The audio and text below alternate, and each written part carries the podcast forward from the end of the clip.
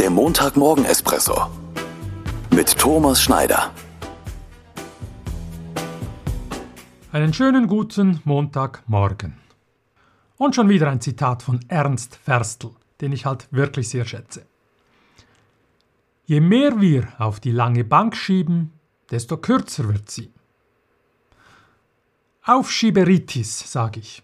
Und ich gebe es zu, das kenne ich bei mir bestens.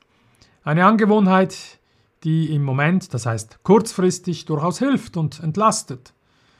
Sei es die bekannte Steuererklärung, das Aufräumen des Kellers, das Beantworten dieser einen Mail, dieser eine Telefonanruf, vom zu erledigen Stapel einfach oben wegnehmen und ganz unten wieder reinschieben. Aus den Augen, aus dem Sinn.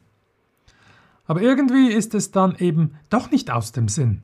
Es beschäftigt mich zumindest unbewusst weiter, ist permanent in meinem Hinterkopf. Es bindet meine Energie. Aufgeschoben ist eben nicht aufgehoben. Ist es eine nützliche Überlebensstrategie oder einfach eine schlechte Angewohnheit? Fehlende Disziplin? Tatsache ist, wenn ich es dann doch mal endlich in Angriff genommen und erledigt habe, stellt sich immer ein gutes, ein sehr gutes Gefühl ein. Erledigt, befreit. Was ist bei dir, bei Ihnen? Was aktuell auf die lange Bank geschoben wird? Auf in die neue Woche.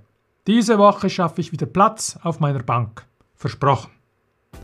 Ich wünsche dir, Ihnen eine gute und befreiende Woche. Bis zum nächsten Montag.